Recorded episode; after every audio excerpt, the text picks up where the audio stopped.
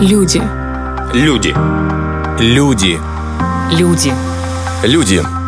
Люди. Первое радио продолжает цикл передач о людях нашей страны. Они живут и работают где-то рядом с нами, и каждый день своим трудом делают окружающий мир несколько лучше. Сегодня снова о врачах и на этот раз о работе так называемых элитных частей, как говорят военные, но от медицины. Сегодня о работе хирургов. Рассказывает заведующий хирургическим отделением Республиканской клинической больницы Андрей Михайлович Катюруба. Хирургическая работа, она имеет свою специфику. Ну, наверное, самая основная специфика, что вот при всей ее сложности, при э, всей ответственности этой работы – она одновременно является очень интересной. Ну, зачастую можно даже сказать, что она в какой-то степени романтичная. И это та работа, когда ты всегда видишь ее результат непосредственно, когда ты видишь выздоравливающего пациента, когда ты видишь эффекты своего оперативного вмешательства. И, наверное, это в основном как раз было самым таким привлекающим моментом для меня. Твердое решение стать врачом Андрей Михайлович принял еще в детстве, причем по собственному желанию и без каких-либо предпосылок к тому. Если честно, в моей семье медработников не было, и в ближайшем окружении тоже. И в школе, в принципе, мой любимый предмет был математика. Ну, какое-то было внутреннее ощущение, изначально еще, что вот хотел стать доктором, и по мере того, как приближался к старшим классам, оно все больше и больше укреплялось. Собственно, поэтому по окончанию школы поступил на медицинский факультет. Теоретический курс обучения на медфаке длится 6 лет, но на этом подготовка врача не заканчивается.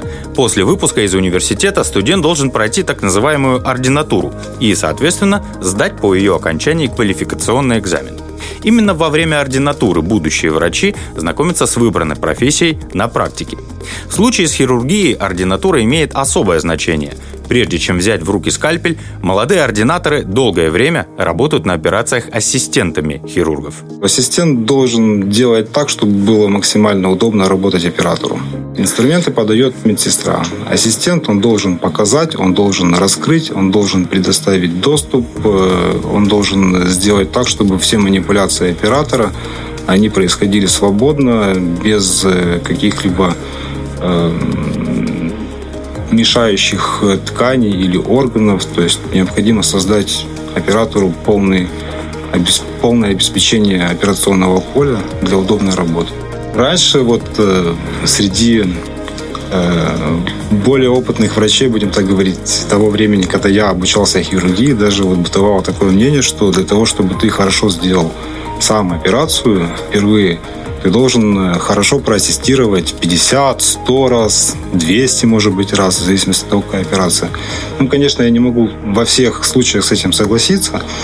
Э, я думаю, что в большей степени это зависит от твоего первоначального уровня, от того, какой, насколько ты обучаем, насколько ты можешь быстро ориентироваться в операционной.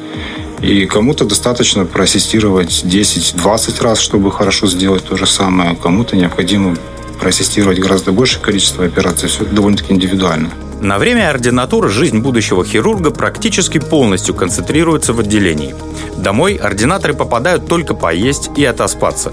Такая нагрузка вполне оправдана и имеет целью лишь одно – подготовку к первой настоящей операции. Первые какие-либо твои важные действия, важные поступки в хирургии, они всегда, конечно же, для каждого доктора волнительные. Это однозначно, это факт. В последующем, конечно, уже, когда ты по мере набора тобой опыта начинаешь выполнять эти вмешательства уже в большем количестве, в большем объеме, конечно же, волнение уменьшается.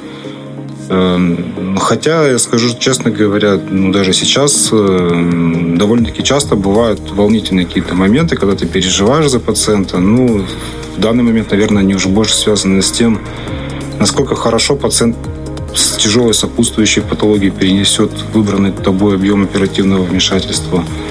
Э, насколько ситуация во время операции позволит тебе выполнить максимально полноценный объем операции. В хирургии, как нигде в другой медицинской отрасли, важнейшее значение имеет опыт.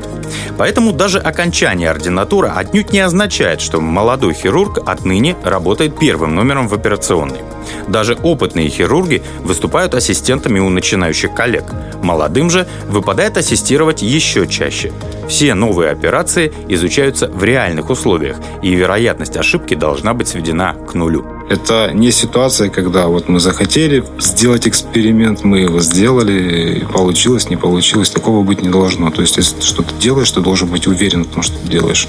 Идеальный вариант, если там, где ты работаешь, есть э, люди, хирурги более опытные, более мудрые, с большим, может быть, стажем работы, которые уже это имеют делать, и ты учишься у них. Если таких людей вокруг тебя нет, и ты хочешь чему-то научиться новому, то ну, идеальный вариант это ехать в другое место, где этим владеют, широко владеют, хорошо это делают, умеют это делать, где это делается очень много и часто, и учиться в другой больнице, а потом приезжать обратно и начинать это внедрять у себя дома. Как пример, Андрей Катюруба вспоминает курсы повышения квалификации в Москве, где хирург учился проводить малоинвазивные операции. В таких операциях вместо разреза делается лишь небольшой прокол кожных тканей, через который уже осуществляются дальнейшие манипуляции.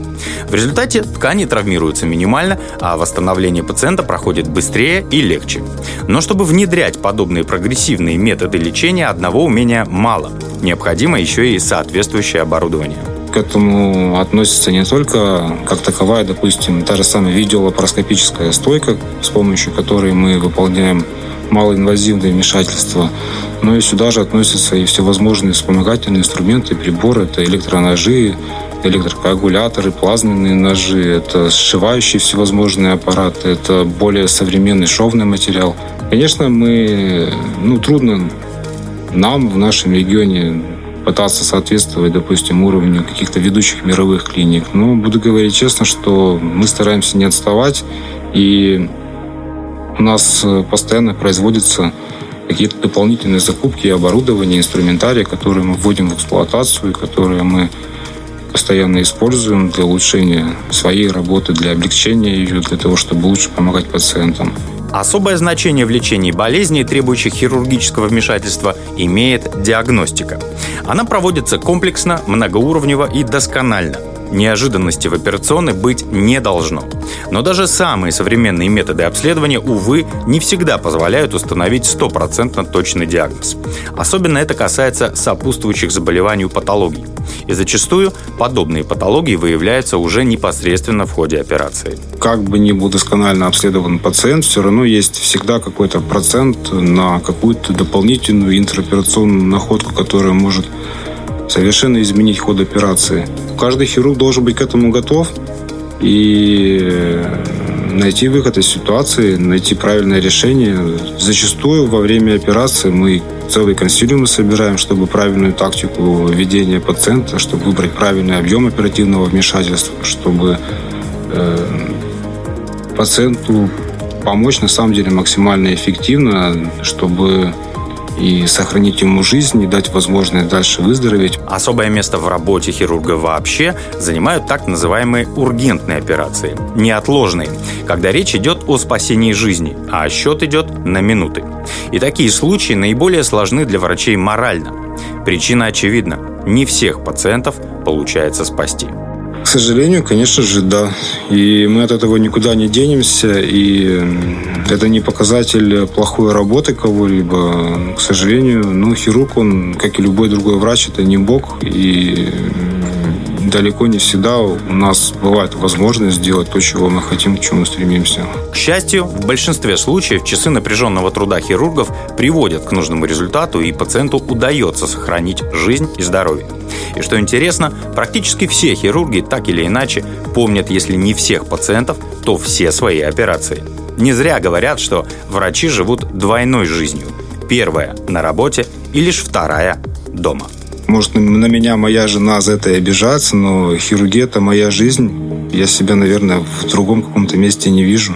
Самое приятное – это когда твой пациент с улыбкой на лице уходит домой, здоровый и счастливый. Люди –